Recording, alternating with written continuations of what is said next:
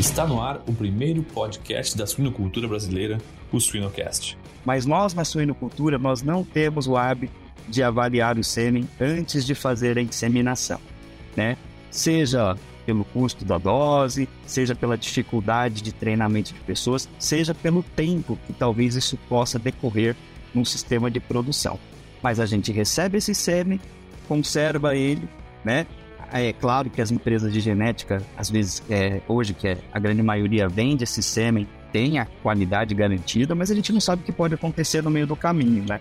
Então era importante a gente avaliar antes de fazer essa inseminação. Avaliar como? Né? Entre lâmina, lamínula, uma platina é, aquecida, um microscópio, um aumento ali de 10, 20, você vê se tem utilidade ou não, né?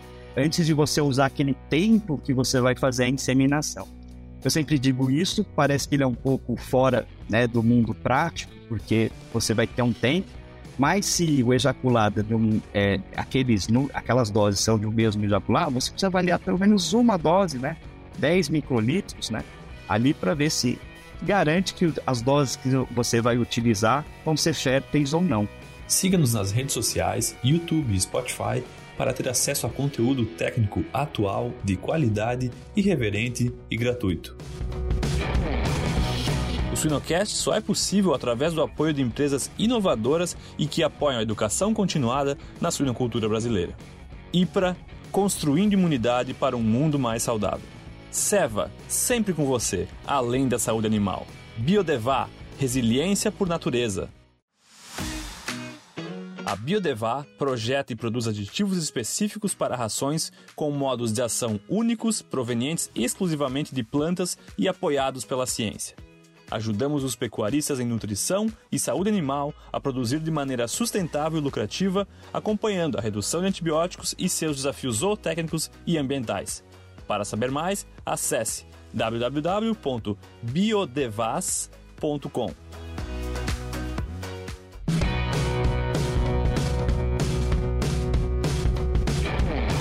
Olá, sejam todos muito bem-vindos a mais um episódio do SuenoCast. Eu sou Inês Andretta, é um prazer estar aqui, conversar com vocês, assim como também é um prazer receber hoje a ilustre presença do professor, doutor André Furugem César de Andrade. O André, eu vou pedir para ele se apresentar na sequência, mas né, fazendo uma introdução bem, bem breve aqui, ele é médico veterinário, é doutor em reprodução animal uh, pela Universidade de São Paulo e atualmente ele é professor também na Universidade de São Paulo, na USP, uh, na área de reprodução de suínos, na Faculdade de Medicina Veterinária e de Zootecnia. André, muito obrigada por aceitar nosso convite, obrigada por dividir o teu tempo e com certeza o teu conhecimento com a gente hoje. Olá, Inês, tudo bom? bom? Eu que agradeço o convite, né? Vou tentar aí corresponder bem às perguntas, né? E ao público. É... Eu acho que você fez uma breve introdução muito bem feita sobre minha pessoa, né? Mas é, lembrando aí ao público, né, que ainda está aí na, nas cadeiras, né, de zootecnia, de medicina veterinária, só para lembrar que às vezes a gente tem até uma, uma vida acadêmica aí que a gente acha que tem que decidir logo no começo, né? Mas não, nada impede que no caminho aí a gente possa seguir outras, trilhar outros caminhos, né? É, bem breve a minha história, né? Entrei na faculdade de medicina veterinária no ano de do, é, 1999, né? Onde entrei para trabalhar com animais silvestres, tinha esse sonho, né? Trabalhar no Animal Planet, né? Mas ó, no, no, na, no, no andar do curso, acabei me apaixonando pelo, pelo uma, pela espécie equina, comecei a trabalhar com cavalo, achei que ia ser cirurgião né, de cavalo, no final do curso, eu acabei optando para ir pela área, para a área de reprodução de equinos, né? Aonde fiquei e fiz o meu pós-doutorado até o ano de 2011, né? Fiz o doutorado e o pós-doutorado. E aí, em 2011, abri um concurso na Faculdade de Medicina Veterinária e Zootecnia, aonde eu prestei para o concurso de reprodução de suínos, né? Que aí as pessoas podem falar, ué, mas como ele prestou, passou num concurso, né? Sendo que ele era de outra área graças às atividades que eu executava junto ao professor Aníbal Santana Moretti. Né? A gente colaborava nos experimentos com reprodução, né? É, onde também eu conheci minha esposa, a doutora Simone Maria Masaki Tamura Martins, e eu ajudei no mestrado dela e no doutorado dela, né, que era com, traba com trabalhos com nutrição, reprodução de suínos. Então, eu colaborava com o professor Aníbal, então eu consegui, né, ao longo da minha carreira também, né, ter alguns trabalhos com reprodução de suínos, além do trabalho que eu desenvolvia para Que legal. Acho que é, acho que essa é uma, uma boa para introduzir, né? E, na verdade, depois disso, eu estou aqui até hoje, né? colocando todos os meus esforços em trabalhos com reprodução de suínos, né? A gente gosta muito de trabalhar com nutrição, reprodução, manejo e reprodução, ambiência e reprodução, né? E sempre aí é, estando disposto a colaborar com outros colegas que também queiram trabalhar com a gente. Que legal, muito obrigada pela, pela apresentação, pela introdução. E, é, e, é importante mesmo, né, André, a gente se, se conhecer, na verdade, né? O curso e a pós-graduação também, elas são oportunidades de a gente se conhecer, né? Experimentar áreas, enfim. Eu tentei trabalhar com ovino. Eu durei uma semana. não entendia nada. Mas foi, é, é, importante, né? É, importante, é tão importante descobrir aquilo que a gente gosta, mas às vezes tem que passar pelas áreas que a gente não gosta tanto, né? Pra descobrir que não é aquela, né? Vale a experiência também. E uma coisa, né, Inês? É sempre saber que todo aprendizado é válido. Eu não contei, mas nesse meio tempo eu trabalhei com coelhos também, tá? É, mas uma coisa interessante, eu trabalhei com reprodução de coelhos, tá? Coleta e uso de vagina artificial para coleta de sêmen e inseminação artificial. Olha só. Que... Então, todo conhecimento é válido, porque no final, esse conhecimento que eu aprendi no segundo ano da faculdade, na minha primeira iniciação científica, eu uso até hoje no, no laboratório, quando a gente vai avaliar o sêmen de soeno. E, e, é interessante, é, como tu disse, né? A, a gente transporta conhecimento, né, de uma área para outra. Eu, eu, de vez em quando, trabalho um pouco com avicultura. E, e é isso, a gente tem tanto para aprender na outra, né? Na forma como a cadeia está organizada, ou numa tecnologia, ou como nutricionista, muita coisa, né? Se, se, se transpõe, né? Tra, é, funciona nas duas espécies, assim, isso é, isso é muito bacana a gente aberto, né? Um pouco aberto, assim, a cabeça. Nem sempre dá para ser muito, mas eh, enquanto o tempo permite, é, a gente está sempre aprendendo alguma coisa. Muito legal. Uh, e dentre as áreas que vocês têm trabalhado, né, uh, professor, eu, eu, vi que vocês trabalham bastante com, com a parte do macho, né, na, na, na suinocultura, né, na, na, parte de reprodução. Isso é, é interessante, porque eles são poucos dentro do, do rebanho, mas eles são extremamente importantes. Assim, eu, eu queria, eh, para a gente começar a nossa conversa aqui, te, te pedir para você falar um pouquinho sobre isso, assim, a importância do macho dentro da suinocultura na produtividade e no rebanho como um todo. Ah, eu, do meu ponto de vista, né, até a, onde a gente sabe, né, as fêmeas ainda não fazem partenogênese, né, então a gente, elas não conseguem se reproduzir sozinhas, então elas ainda precisam, né, do elemento reprodutor do macho, né, presente. E uma das coisas que é interessante, Inês, que me atrai muito na área de, de pesquisa de machos, pelo que eu me lembro, pela última vez que eu ouvi alguém falar sobre número de reprodutores, tá? É, de, das, das granjas é, tecnificadas, eu acho que gira em torno de 3 mil, né? Para compor todo esse nosso rebanho é, no Brasil. Mas imagina você ter esse rebanho, né? Eu acho que as fêmeas devem estar atingindo mais de 2 milhões e meio aí, né? De, de matrizes, né? É, imagina que você tem o potencial de trabalhar com poucos animais e modificar a característica, né? Tanto de produtiva, né? É, reprodutiva, produtiva, de milhões de animais que, que venham a nascer, né?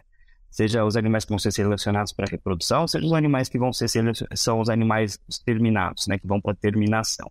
Então, o potencial de você modificar esse reprodutor e conseguir colocar a modificação de uma forma mais intensa é, na, na, cadeia produtiva, eu acho que a gente facilita porque tem menos. Consegue com menos fazer muito mais, né? a gente imagina que né, a gente consegue, a cada ejaculado, produzir umas 30, 35 doses, né? Vamos pensar que a gente usa duas doses por fêmea, né? No mundo ideal, né? Estaria então utilizando um macho para 15 fêmeas aí, seria demais, né? né? Para cada ejaculado, né? Não é o macho. Né? Então, você estaria potencializando o uso desse ejaculado de uma forma surpreendente, né? E até hoje em dia, né, é, a gente pensando assim, é, tem outras até tecnologias que ficam, que facilitam quando a gente usa o ejaculado, né? Eu tenho uns trabalhos com semi-congelado, né? Acho que você vai falar, a gente vai, pode falar isso um pouquinho mais para frente, mas a gente sabe que tem até como conservar, né, ad eterno, as características desse determinado reprodutor de uma forma até simples, né? Não é tão complicado assim como às vezes é, as pessoas passam. Interessante. E, e, e macho, enfim, a gente precisa conhecer a fertilidade dele, né? Eles são poucos, de novo, né? Mas são importantíssimos, então a gente precisa conhecer. E co como que a gente faz para identificar a fertilidade, identificar, enfim, conhecer a fertilidade desses machos? Tem técnicas mais tradicionais, mas o que, que tem né, sido mais usado? Essa é uma boa pergunta, né? E essa acho que é a pergunta que todo mundo quer saber, né? Mas ainda bem, por isso que eu ainda tenho emprego, né? Não é tão fácil identificar a fertilidade do macho, né? A gente ainda está na busca disso daí. Mas é só para a gente imaginar que o que realmente representa se assim, um ejaculado, né? É fértil ou não, é só no momento que você faz a inseminação e você detecta que essa fêmea está gestante ou não, né? É, não vamos nem conversar sobre as coisas que podem acontecer e essa fêmea ter a perda gestacional, né? Vamos se manter na fertilidade. Viu? Gestou, ou seja, o sêmen, é, é aquele ejaculado é fértil. E você percebeu, Inês, que toda vez que eu falo, eu falo ejaculados, né? Não estou nem falando do macho. Por quê? Não é só o macho que tem uma variação de fertilidade. A gente sabe que de cada ejaculado, claro que uma, men uma menor variação, mas a gente sabe que cada ejaculado ele pode ser mais ou menos fértil, do, mesmo vindo de um mesmo é, cachaço, tá? Então, é, como a gente vai determinar, como a gente vai saber qual é esse ejaculado fértil? É, eu vou contar uma coisa para vocês que acontece no suíno e não acontece em outras espécies. Em suínos a gente tem muito aquela, aquele costume de usar o sêmen heterospérmico, né? Ou seja, a gente insemina uma mesma fêmea, portanto, que ela está em estro, com em sil, né? Com ejaculados diferentes, né? De machos diferentes. E às vezes isso compensa e você não consegue observar de primeira, né? Numa, é, com facilidade, se você tem animais subférteis ou não, né? Que, de, de, naquele, naquele rebanho? Então, isso é o lado bom e o lado ruim. É o lado bom que o produtor não tem perdas, né? Ele não tem essa, ele não enxerga isso. Mas o ruim é que a gente não enxerga com tanta facilidade se nós tivermos esses animais que têm essa característica de, de, de baixa fertilidade, né? Estamos é, caminhando aí, é, procurando alguns marcadores, né? É, que possam mostrar isso daí, né? Alguns marcadores mais para o lado molecular mas eu queria dizer, Inês, que na verdade eu ainda acredito muito no que é simples, tá? É, eu gosto muito de falar, né? É, no bovino a gente já conseguiu isso de maneira bem, bem interessante, né? Hoje as pessoas antes de fazer um programa de inseminação artificial em tempo fixo, elas avaliam o sêmen, né? A partida de sêmen que está lá congelada antes de fazer as inseminações.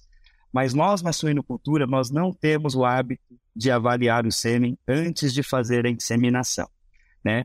Seja pelo custo da dose, seja pela dificuldade de treinamento de pessoas, seja pelo tempo que talvez isso possa decorrer num sistema de produção. Mas a gente recebe esse sêmen, conserva ele, né? É claro que as empresas de genética, às vezes, é, hoje, que é, a grande maioria vende esse sêmen, tem a qualidade garantida, mas a gente não sabe o que pode acontecer no meio do caminho, né? Então era importante a gente avaliar antes de fazer essa inseminação. Avaliar como? Né? Entre lâmina, lamínula, uma platina é, aquecida, um microscópio, um aumento ali de 10, 20, você vê se tem utilidade ou não, né? Antes de você usar aquele tempo que você vai fazer a inseminação.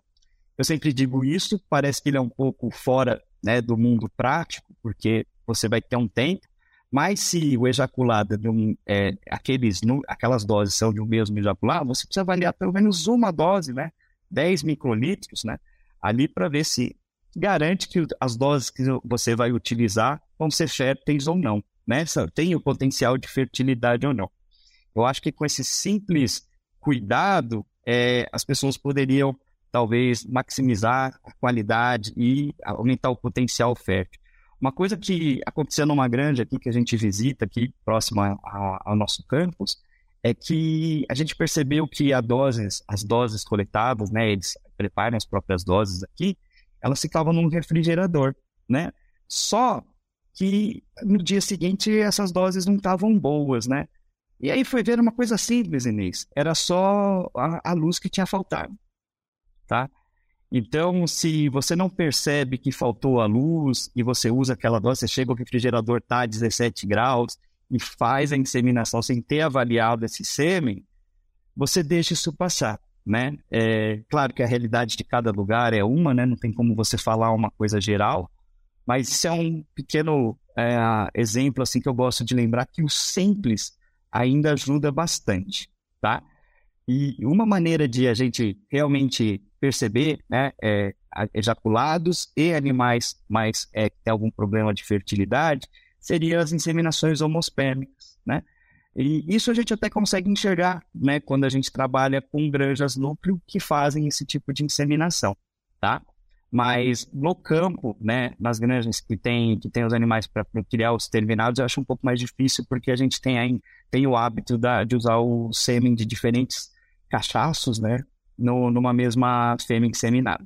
Muito, muito interessante, muito interessante. É, e é, você falou uma coisa que é muito verdadeira, né? Que é o simples. A, a, a gente complica muito, e sim, tem muita coisa complicada para resolver, mas é o simples, né? E, e, e, a questão do tempo, a gente sabe que é um gargalo nas granjas, né? Assim como é um gargalo na universidade, assim, tá todo mundo geralmente sobrecarregado, mas é, se a gente pensar o tempo da inseminação, como você colocou, é até o tempo de esperar um novo cio fazer uma nova cobertura, né? E não uma taxa de investimento e retorno pode ser bem importante. Bem colocado. Bem colocado. É, Inês, eu costumo dizer para mim mesmo que o meu tempo é meu bem mais valioso, né?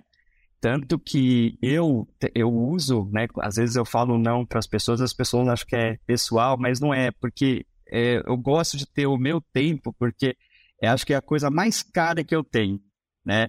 Não, não, eu não consigo me vender assim por preços muito baratos. Por quê? Porque não é o dinheiro, né? É o seu tempo, uhum. né? Então é, é uma coisa assim que, que tem a ver com isso da inseminação. A pessoa ela acha que ela perder ali uns 30 segundos avaliando o sêmen é pior do que ela ter que refazer todo o serviço de novo, né? Se os grupos de trabalho acham isso, é, eu não tenho como discutir é, com, com essas ideias, né? Então é, é difícil. É, é, mas muito bem colocado. E, professor, de novo, obrigada por dividir o seu tempo com a gente. É, Porque eu sei um pouquinho quanto complicada é a agenda, né? E quantas coisas a gente tem ao mesmo tempo acontecendo, assim. Muito bom. Tá dividindo, tá maximizando o tempo aqui também. É, mas o serviço que vocês fazem é muito importante, né? Essa divulgação, esse esclarecimento, eu acho que com essas pequenas ideias que a gente passa na cabeça das pessoas que acessam vocês, eu acho que eles aumentam a chance de a gente evitar esses pequenos erros que nós estamos falando aqui, né? E a educação realmente é o que vai mudar, né? E melhorar a nossa produtividade. Quem sabe um dia a gente tem os índices né, europeus e tudo mais, né? Com conhecimento, né? Educação, é isso aí, a base. É, muito bom. Eu, eu gosto muito de falar de variabilidade e eu, eu é, enfim, qualquer assunto eu, eu entro na variabilidade, porque você comentou bem quantos fatores tem no caminho, né, entre produzir o, o ejaculado, enfim, no macho já até chegar na hora de aplicar isso, de usar de fato a, a dose.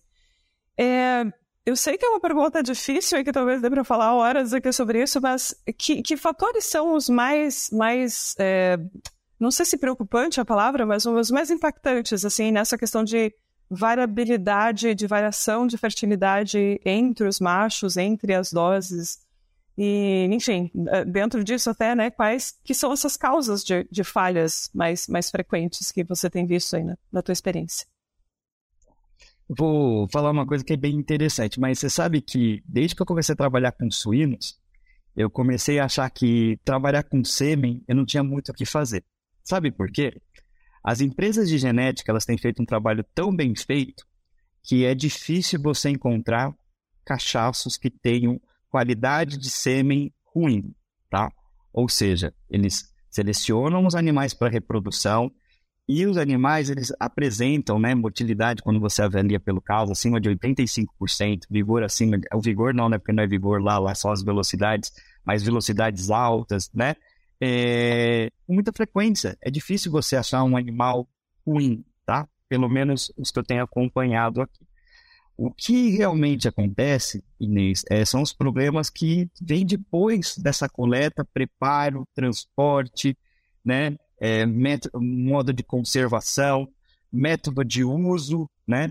É uma das coisas que a gente aprende muito com outras espécies, né? E o equino foi um, uma grande escola para mim, é que quando você transporta o sêmen é, refrigerado, você não pode ficar é, expondo ele a altas temperaturas novamente e refrigerando eles novamente, né? Isso leva a, a, um dano na célula, né? Até pouco tempo atrás, eu não sei se as pessoas ainda fazem isso, mas teve um trabalho muito bem feito pelo pessoal aí do Rio Grande do Sul, né? A professora Ana Melage, o professor Fernando, sobre agitar ou não a dose, né? Depois que está é, no refrigerador. Imagina você abrir o seu refrigerador, ficar manipulando essa dose com a sua mão, né? Que está aos 37 graus aí, e aí depois colocar de novo no refrigerador, né? E achar que está tudo bem, né? Eu já tive a oportunidade de acompanhar pessoas que abrem a geladeira, o refrigerador, né, e, e deixa ali aberto como se a temperatura fosse se manter igual, né? Então, é assim, são coisas assim que chamam a atenção, né? Quando você trabalha com outras espécies que, que também têm algumas características semelhantes, você vê que ali você brigava muito, né? Porque é, agora acho que no suíno, eu não sei se ainda tem entrega de sêmen com motoboy, mas de equino ainda acontece muito, né? Então você tem as caixas térmicas que fazem a curva de refrigeração muito correta. Aí você envia, só que o motoboy vai abrindo essa caixa e distribuindo o sêmen em cada área que ele passa, né? Ou seja, quebra a curva de refrigeração e você vai, claro que o último que receber a dose vai receber de pior qualidade, né? Hoje você vê que as empresas de genética elas se preocupam muito, né, com essa, é, essa venda de sêmen é, líquido, né? Que os carros são refrigerados, eles não permitem ter essa variação tão grande de temperatura, ou seja, sempre mantendo ali entre os 15 e 18 graus, o que né, garante uma qualidade. Mas a gente não sabe né, de todo o processo, porque a gente não acompanha né, é, tudo o que acontece. Por isso que a importância, que eu sempre falo, de você avaliar o sêmen e ver se está tudo certo. Né? É você ter uma pessoa é capaz de fazer esse tipo de avaliação para você saber que se o sêmen que você vai colocar dentro né, da, da sua propriedade, das suas fêmeas, ele tem qualidade, pelo menos a qualidade mínima necessária para você ter os melhores índices, né? E claro, equipamentos é, adequados dentro da sua própria granja, né? Não adianta você ter um refrigerador de sêmen que às vezes chega a 5 graus, outras vezes ele não, não fica 18, ele chega a 25, né? Ou seja, e aí depois tentar culpar, né, outros atores, né? Então, é, esse assim eu acho que são os maiores desafios assim que eu vejo. Mas, é, Inês, mesmo assim, a gente sabe que mesmo dentro de um sêmen de alta qualidade, existem alguns, né, alguns ejaculados que são mais férteis do que outros, tá? É, agora, o que leva essas características, aí é, a gente tem que contar em outra história aí, que talvez seja uma parte mais é, talvez de alguns marcadores, alguma coisa assim. Mas no visual, né, é, o sêmen que a gente tem avaliado geralmente são de, boas, são de muito boa qualidade. Quando você, claro, adquire esses animais dessas empresas, né, de, de genética, né? Não estou falando quando você talvez retire esse animal, né, por algum motivo, né, pequeno produtor, aquele produtor que tem um animal é, para uso uma própria propriedade, né? Então aí talvez a gente possa encontrar alguns animais aí com qualidade de sêmen é, não adequado. Tá?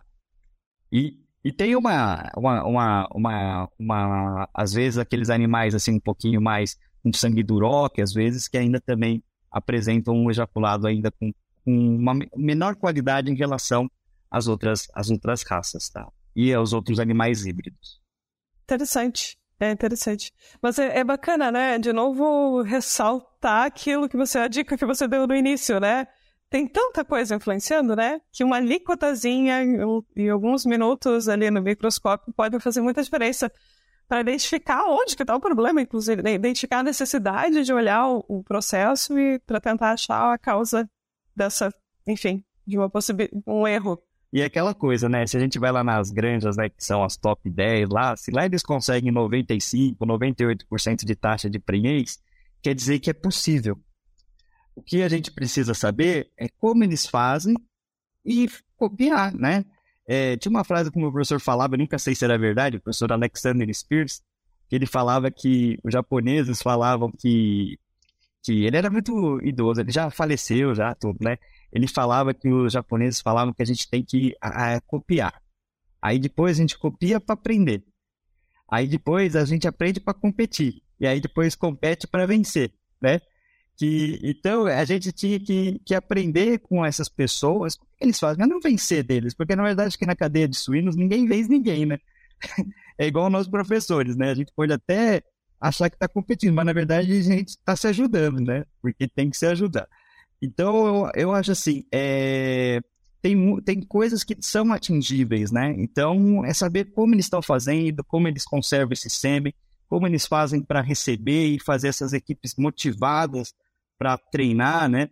Eu não estou ainda nem, nem falei que eu tenho um, um personagem aí chamado, é, eu chamo, esse aí a gente, é muito importante, que é aquele cara que detecta o estro, né? Que vê a fêmea em si de verdade, né? Que vê a fêmea parada, sem vocalizar, que realmente está ali, né? No estro. É, esse cara é super importante também para a gente ter esses resultados aí é, ideais, entendeu? Então, quando a gente fala de, de sêmen, a gente sabe que tem, tem, tem, tem vários personagens envolvidos aí. Como tudo na, como tudo na cadeia é. de suínos. Né? E o fator pessoa ali, o fator humano, é a gente vai focar no animal, a gente vai focar no, né, na, nas máquinas que estão no processo, mas a pessoa ela é importantíssima, né? E eu não sei, posso estar muito errada, mas difícil de substituir. Vamos pensar num futuro, né? Próximo, que assim, é, dá, dá pra, tem, tem máquina para fazer tudo isso agora, pronta, né? Até tem alguém testando máquina para quase tudo, mas é, a gente depende muito das pessoas. Né? A surupicuria depende muito das pessoas. Depende.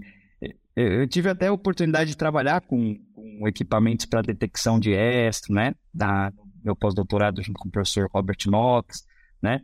É, nós temos é, coisas é, incríveis que podem detectar estro, podem detectar momento de parto, pode detectar ovulação, tá? É, até planejando já um próximo passo em uma inseminação artificial em tempo fixo na suinocultura, né, que diminuiria a necessidade do, do técnico ali estar é, tá fazendo esse diagnóstico de estro, né? Mas é aquela coisa. É, e já tem aí, já tem tecnologia de vídeo, né, de filmagem, de tem, é, câmera, câmeras para ver temperatura. É, inteligência artificial, né? É, inteligência artificial, né? Tudo isso envolvido sempre com esse machine learning, né? É, todos funcionam muito bem, vão funcionar, tá?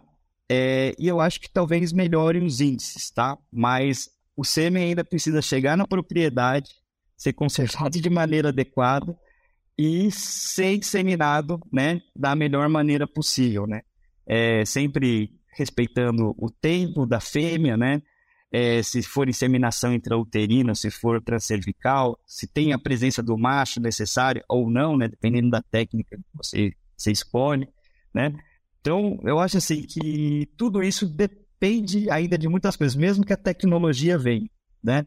porque ainda tem coisas que vão depender da, do, do, do homem ali para fazer esse é, meio campo, né? Mas eu acho que isso vai ajudar muito, né? Mas quando tudo estiver funcionando, aí eu consigo realmente achar o que realmente acontece em relação ao ejaculado, ao espermatozoide que está naquele, naquela dose inseminante. Enquanto a gente tem vários atores, é difícil a gente culpar só um, né? Uma das formas que eu sei de não culpá-lo é avaliando ele, pelo menos com, com técnicas é simples, é se esse sêmen tem motilidade, tem vigor, né, para ver isso antes de fazer a inseminação, né? Mas aí depois disso, se tudo tiver controlado, a gente acha que tem outras coisas que a gente pode buscar aí para melhorar ainda mais é, a fertilidade. Uma etapa por vez, né? Uma coisinha de cada vez vai melhorando, né? Vai somando. Vai, vai. Você sabe que o meu sonho é inseminação artificial em tempo fixo, né? Hum. é, se isso acontecesse realmente, né? Mas a gente sabe que na suinocultura não faz sentido é, econômico ainda. Por quê? Por mais que seja bem feito, né? Eu conversava muito isso com o professor Knox, é, você vai conseguir ali por volta de 80%, 85% de taxa de prenhez com a IATF, né? Só que como é que você vai substituir uma técnica que, já, que tem gente que tem 95%, até 100%, né? Dependendo do grupo semanal, tem 100% das fêmeas é, gestantes, é, é, fertilizadas, né? Então é, é complexo, né? É claro que aí a gente teria que pensar, né, Inês, sobre a mão de obra que você ia reduzir, se o custo de redução da mão de obra em relação ao custo de perdas da, da fertilidade, será que compensaria ou não? Aí foge do meu conhecimento, aí eu não posso falar. Mas, mas é um debate interessante, né? E, e, de novo, é uma comparação que a gente consegue fazer ir ali na cadeia do lado, né? E fazer, olha, como é que funciona lá, que vantagens tem, né? numa cadeia que já usa bastante, é. que na suinocultura não tem e dá para trazer, né? É. Sabe qual é a vantagem? Eu vou falar um negócio. A suinocultura ela é muito tecnificada, é, as pessoas têm um conhecimento muito grande, né? A gente tem a facilidade, né, de, de ter os animais, é, a grande maioria em gaiolas e tudo mais, facilita a detecção do S. No bovino, eles tinham uma grande dificuldade de saber qual fêmea estava em cio, né? Qual fêmea estava é, tendo que ser inseminada, né? Então imagina, era 30% das fêmeas que eram detectadas em cio, né? É, e aí eram então inseminados, né? É, no bovino de leite também, né? 40%, 50%. A gente não, a gente vê as fêmeas em cio, né? Nós estamos ainda as fêmeas em cio. Então, é, a gente não tem esse problema. Por isso que a IAPF não, não, não, não casou tão bem com, com, com a suinocultura, né? Porque a gente já tem um trabalho muito bem feito pelas equipes. Já pensou estar no top 1% da suinocultura? Acesse academiasuina.com.br e invista no seu conhecimento. O Suinocast só é possível através do apoio de empresas inovadoras e que apoiam a educação continuada na suinocultura brasileira. Giga, alta performance sem esforço. Altec, soluções nutricionais para potencializar uma produção rentável e mais sustentável. A DSM Nutrição e Saúde Animal está moldando o futuro dos cuidados com suínos. MS Shippers, paixão pelo agro. A Seva é um dos principais players no mercado de saúde animal atuando com inovação e responsabilidade, buscando soluções de saúde inovadoras para todos os animais, contribuindo para o futuro de nosso diverso planeta, moldando cada solução de acordo com as necessidades e desafios do mercado consumidor e compartilhando conhecimentos de alta qualidade. Para não perder nenhuma novidade, siga a Seva Saúde Animal no Instagram, arroba Seva Suínos Brasil a gente está falando muito de tecnologia, né? No fim das contas, de coisas que a gente pode implementar para melhorar, maximizar o uso dos, dos machos, enfim, maximizar uh, o desempenho reprodutivo. E, e, aí eu queria te perguntar sobre essas tecno tecnologias e sobre, especialmente, aquelas que você tem trabalhado mais né, no teu grupo de pesquisa. O que você acredita que são aquelas que estão mais prontas, assim, que a gente pode esperar num curto espaço de tempo ver elas aplicadas. Assim, você já falou de, de criopreservação, que eu acho que é bem interessante a gente conversar. E você falou também de uma outra coisa que eu não sei se são essas respostas, mas tem duas que eu estou curiosa para saber, que são os marcadores, né? Que outros marcadores aí a gente pode avaliar, podem ser potenciais né, é, é ferramentas para a gente aplicar na suinocultura. Conta um pouquinho para a gente. Esses dois eu, eu já quero te perguntar, mas além deles, é, o que, que você espera assim, para a reprodução dos próximos anos? Se eu esquecer de algum, depois você me lembra, tá? Como eu falei, eu sou um pouco nervoso. Pode deixar. Eu acabo esquecendo algumas coisas. Mas é, é uma coisa assim, ó. É, primeiro lugar, semi-crio preservado, tá? Ele tem lugar na rotina diária de uma rotina de uma granja comercial? Não, tá? Não nesse momento, tá, Inês? Eu sou bem consciente disso, tá? É, sempre nos meus pareceres dos meus projetos, eu ouço né, dos meus colegas que deve, eu não sei quem é, né, mas sempre falando que essa tecnologia não tem uso é, comercial, né, que talvez eu devesse usar mais tempo em outras coisas. Mas eu tenho uma coisa para falar sobre a, crio, a criopreservação de sêmen. um espermatozoide que sobrevive à criopreservação, ele sobrevive bem à refrigeração, tá? Então é um bom mecanismo para você realmente descobrir os, espermato os super espermatozoides, né? Que estão presentes no ejaculado, tá? Esse é o meu pensamento, né? Isso é uma coisa importante. Segundo, sêmen preservado. Em que momento que ele seria muito bem aplicado e poderia expandir para comercial, parte comercial? Agrupado aí a PET, né? A gente fazendo uma detecção dessa, dessa possível ovulação descongelando o sêmen, fazendo inseminação com oito horas antes dessa ovulação acontecer, né? Como eu disse para você, eu tive alguns equipamentos que eu utilizei, desses é, detectores de bioimpedância, que conseguiram verificar, né?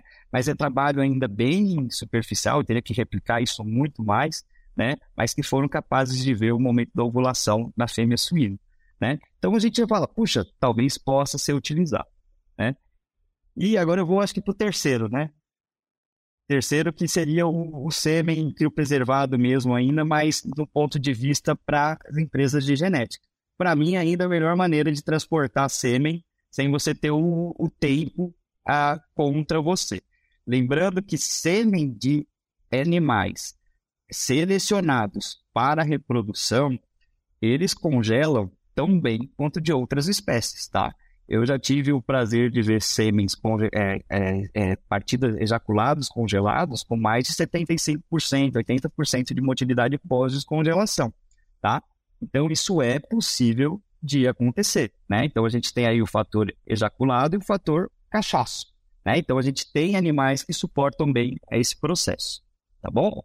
E eu acho uma ótima ferramenta de difusão genética para transporte entre países. É, Agora, para outra biotecnologia. Então, eu fechei o sêmen congelado, né?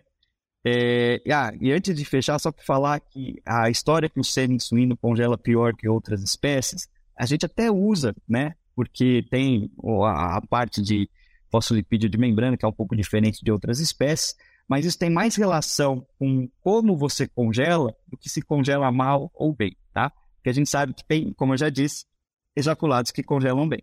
Então, é, a gente só precisa realmente descobrir quais são os fatores que levam a isso. Tá bom? Então, vamos para a segunda tecnologia aí, é, que seria. Qual que seria? Eu tenho curiosidade sobre os marcadores, mas você ah, os marcadores. outras, outras tecnologias para acrescentar. Os marcadores eu tenho bastante curiosidade. Eu até tenho, né? Mas os marcadores. Aí eu falei para você que o modelo de congelado é muito bom, né? É, os marcadores, nós já detectamos alguns, tá? É, microRNAs, tá? Que tem no, no espermatozoide, tá? Então eu gosto até de, aqui é um pouco técnico isso, mas é lembrar que sempre quando a gente tem o ejaculado, a gente tem o plasma seminal e o espermatozoide. Nós descobrimos assim alguns trabalhos que nós temos, a gente vem fazendo, que não está no plasma a resposta, né? A resposta está realmente na célula, ele que traz alguns marcadores bem interessantes, tá? Só que a gente não sabe se tem uma relação ainda entre o, os marcadores, né, essas proteínas, esses lipídios, que eles sofrem alguma reação devido a algo que tem no plasma seminal. Né? A gente ainda não conseguiu estudar se tem essa, essa troca assim tão, tão bem feita. Né? Porque trabalhos antigos mostram que se você pega o ejaculado de um cachaço que congela bem e coloca no ejaculado, no espermatozoide que, de, um, de um animal, de um ejaculado que não congela bem, você melhora a congelabilidade. Ou seja, então o plasma tem alguma coisa, né? Mas esses marcadores que a gente tem encontrado para tentar centralizar a resposta é, já foram identificados é, em microRNAs, que são pertencentes a animais que congelam mal, tá? Ou seja, a gente já talvez tenha algum marcador de animais assim de, que talvez tenham espermatozoides mais frágeis, né? A gente fala assim, ó, tem esse microRNA presente, tá? Nós já temos alguns metabólitos, né, que mostram, né, ou seja, processos, reações das células lá que são liberadas no meio, que a gente pode já identificar em animais que congelam bem, ou seja, que têm espermatozoides com uma resistência maior, tá? E, claro, o professor é, Ivan Bustamante, né, a professora Melage, Ana Melage já identificaram proteínas também, né, que identificam animais, aí é com semi-refrigerado, mas também são mais, é, mais resistentes ou não. Ou seja, a gente já sabe, né, algumas, algumas indicações. E a resposta, Inês, provavelmente vai ser que o conjunto desses marcadores, de pelo menos uns 10, vão ser um painel que a gente vai poder colocar. E se o, ejaculado for positivo para isso ou negativo, a gente fala: ó, esse sêmen é um sêmen que deve ser comercializado. Vale a pena usar esse sêmen para congelar, para exportar esse ejaculado. Esse sêmen aqui só suporta refrigeração, entendeu? Então, eu acho que isso não está muito distante de acontecer. Aí você vai falar, quanto é muito distante? Ah, eu acho que em uns 10, 15 anos a gente tem a resposta disso, tá? Não acho que é amanhã, tá? Eu acho que todo mundo hoje gosta de fazer investimento, né? A gente tem que ser investidor de longo prazo, né? não pode ser de curto prazo. Então, a gente imagina que isso daí vai, daqui uns 10, 15 anos, assim, acho que a gente já tem essas respostas bem, bem elaboradas. Né? Em forma de possivelmente o, igual o teste de Covid, né? Coloca uma gota e já responde para você se tem ou não tem, né? Se deve ou não deve prosseguir. Então, é, Inês, você me perguntou das tecnologias, então eu vou para a terceira, né? Uma terceira tecnologia que é bem interessante, né? Que seria as células primordiais, né? Só que a gente produzindo elas por células é, induzidas à pluripotência. Aí você vai falar assim, ah, para que, que eu vou induzir uma célula à pluripotência no suíno? Né? Imagina você poder pegar um fibroblasto, né, tecido ali da orelha do seu reprodutor, né, é, transformá-la numa célula induzida pluripotente, e aí você congela ela, né, tem aí a criobiologia de novo, né, entrando como um ator também bem importante, e você exporta, né, essa, essa célula e aí, chegando no receptor lá, quem vai recepcionar essa célula, ele tem um cachaço, né, que tem uma genética qualquer, não importa. Ele faz uma despopulação dessas células no testículo desse animal, e aí, né, ele induz essa célula que ele tem a ser uma célula primordial, né, que vai dar origem a espermatozoides, e aí você coloca isso no seu reprodutor. Que então agora que não tinha genética de qualidade nenhuma, começa a produzir o espermatozoide com tudo que um reprodutor, é, que tem tudo que a empresa, né, que selecionou a genética tem para oferecer, né? Então isso é uma coisa que parece meio de outro mundo, né? Mas a gente já viu até alguns, alguns eventos aonde algumas empresas já mostraram que estão também trabalhando com isso.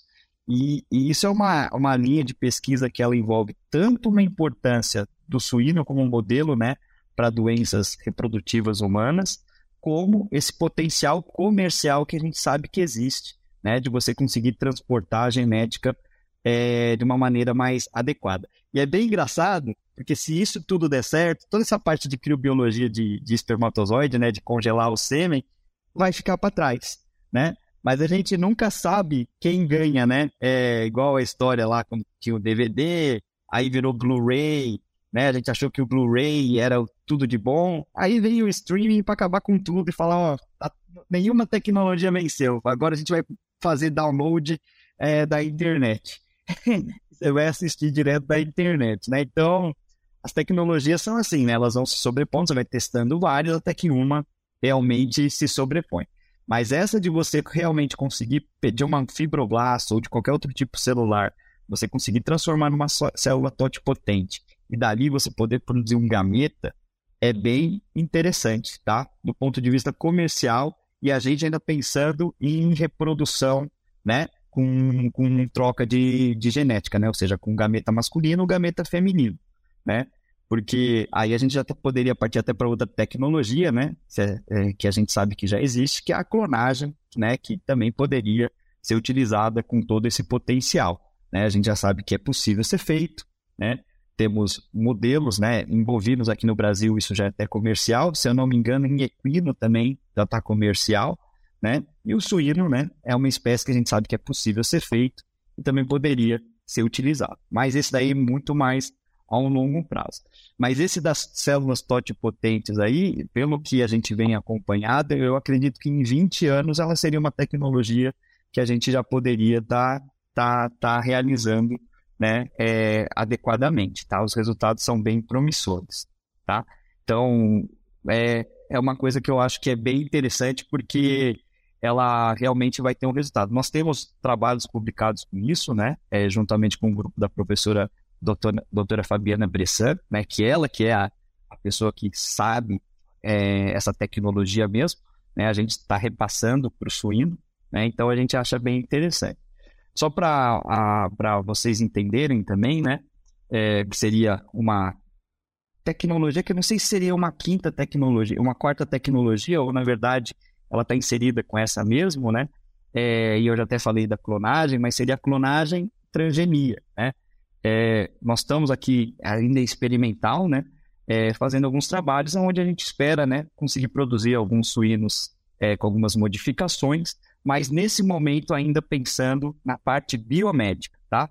Produzir animais com, com alguns modelos de doenças humanas para testar tratamentos e tudo mais, né?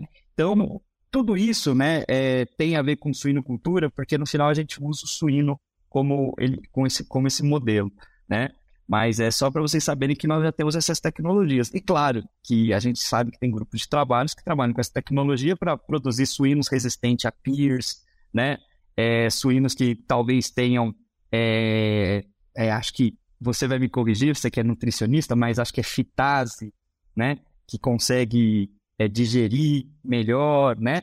Então tem, é muito legal. Então essas tecnologias aí, elas estão aí, elas vêm agregar e elas vão ajudar muito né, a, a parte de, de, de, de produção, tá? Então, acho que seria isso, é, Inês, porque a, a IATF em suíno, eu não coloco ela como uma tecnologia porque ela já existe, né? Na verdade, eu acho que ela já está bem descrita, bem detalhada. Na verdade, ela está naquele momento onde você já sabe como fazer, já tem os hormônios, as ferramentas para fazer, a gente só não realiza porque ela não é aplicável do ponto de vista é, financeiro né? Então o mercado ainda não aceita ela, né? Mas a gente tem que ter paciência com o mercado. Porque, se eu não me engano, eu não vou me lembrar se é 1953 ou 1959, é, por esse período aí, teve a invenção da inseminação é, intrauterina, né?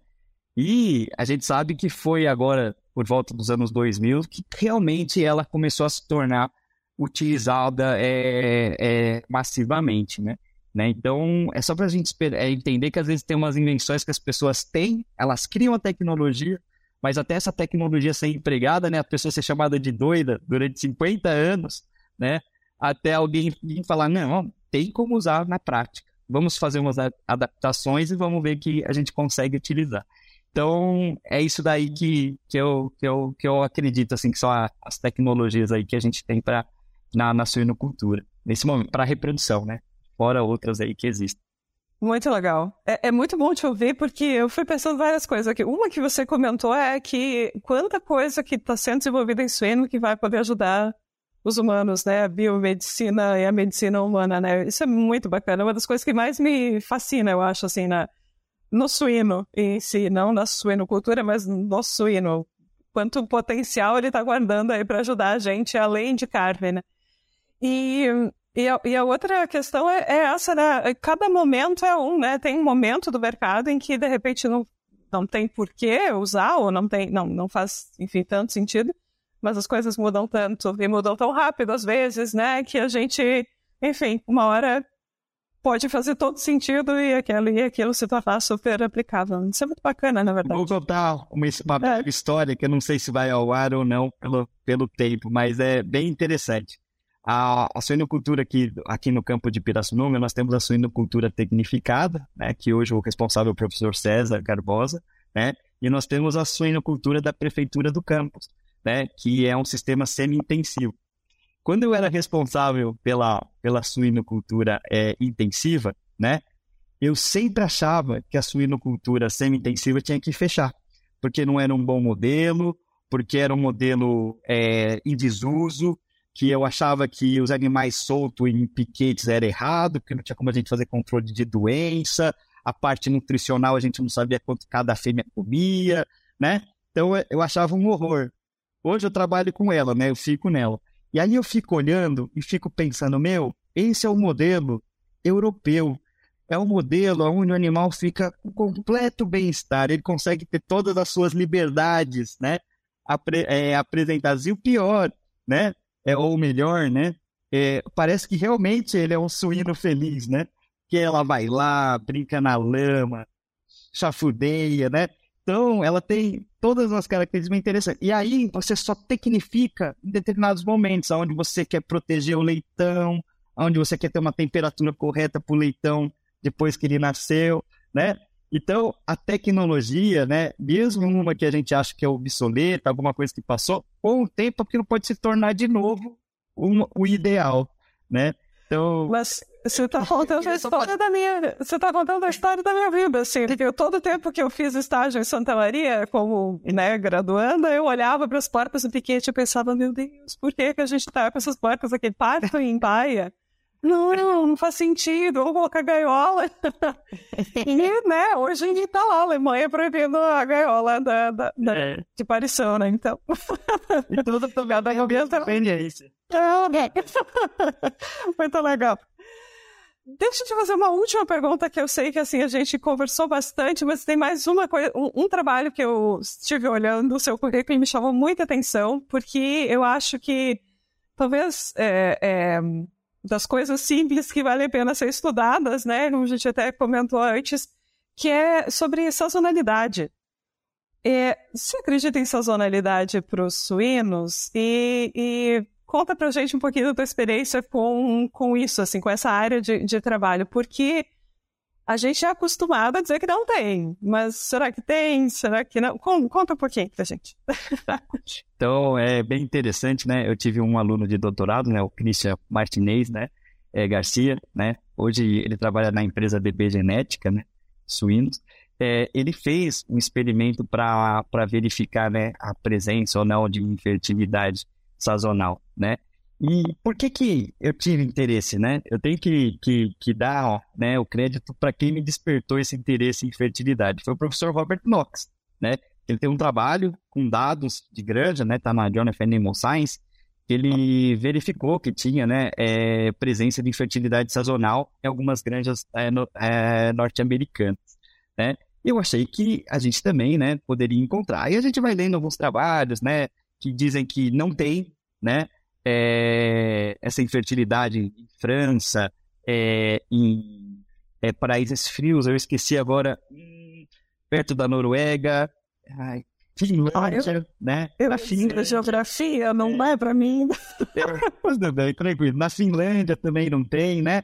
Aí você começa a ver que, peraí, mas a infertilidade sazonal que você está falando é relacionada à temperatura ou à luz?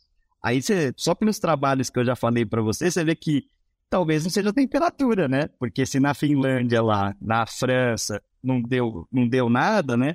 Aí a gente já tem que começar a pensar um pouquinho assim, ah, mas talvez então seja a temperatura, né? E aí é aquela velha história, né, Inês? Aí a gente tem que ver o modelo de criação, né? Como esses animais são criados, se é num sistema realmente onde tem um controle de temperatura dessas reprodutoras e dos reprodutores, né? É, se é um ambiente aberto, ele tem é, relação com luz, não sei, né? Você sabe que até o próprio professor Robert Knox tem alguns trabalhos que ele dá melatonina para as porcas, né, para melhorar a qualidade reprodutiva e tudo mais, né? Então, a gente sabe que tem alguma coisa, mas a gente não, não consegue ainda provar com tanta é, eficiência. Mas eu vou, até do ponto de vista prático, né? Se eu tivesse que falar para vocês se existe ou não infertilidade sazonal, eu vou falar que do ponto de vista de produção, talvez ele não exista se você criar o suíno na melhor maneira possível. Aí você fala, o que é a melhor maneira possível? É temperatura controlada, né? Não deixar ele passar grandes variações de temperatura, principalmente no verão, né? Porque aí realmente ele diminui apetite. A gente nem precisa chegar nessa esse tipo de explicação, né? Falei, né? É, eu acho que também tem o funcionário também que trabalhar sob altas temperaturas também deve é, afetar a capacidade dele de fazer um trabalho bem executado, né?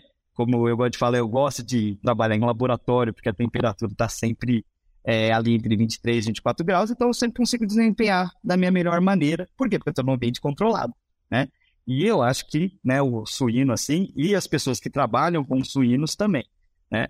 Agora, se você, os resultados que eu tive no trabalho, se a gente teve alguma relação com as temperaturas mais altas, né, é época do ano com temperaturas mais altas e uma queda na, na fertilidade, eu posso até dizer que tem, tá? Tem sinais disso, isso acontece, tá? Só que já que a gente fez com dados ao longo do tempo, nós percebemos que a partir do momento que as, as, a, as estruturas foram melhoradas, dando condição para esses animais serem criados em temperaturas mais controladas, sumiu essa tal da infertilidade, né?